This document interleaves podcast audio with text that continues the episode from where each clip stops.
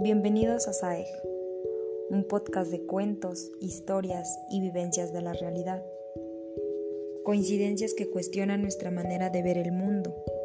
Este es un viaje a la percepción, a ser conscientes la intuición, de tomar las decisiones correctas y la invención planificadora que posibilitan imaginar, enunciar y ordenar la obra de la creación. Comenzamos.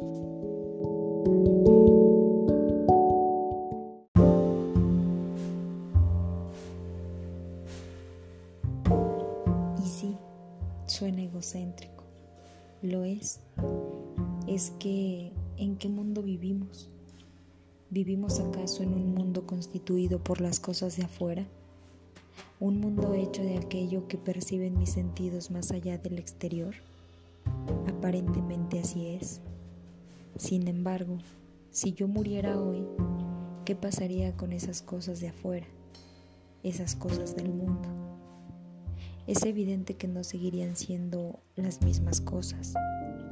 Mis zapatos ya no serían mis zapatos. Mi cuerpo no seguiría siendo mi cuerpo. Estas cartas cambiarían de significado. Mis hijos serían diferentes.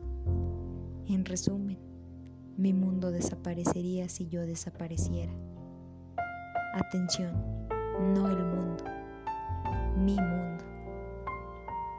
Vuelvo pues a mi pregunta. ¿Vivimos en el mundo de las cosas de afuera o vivimos en el mundo limitado y grandioso mundo de mis cosas? Mi mundo. ¿Cómo no sentirme el centro de este universo en el que vivo si toda su existencia depende de la mía?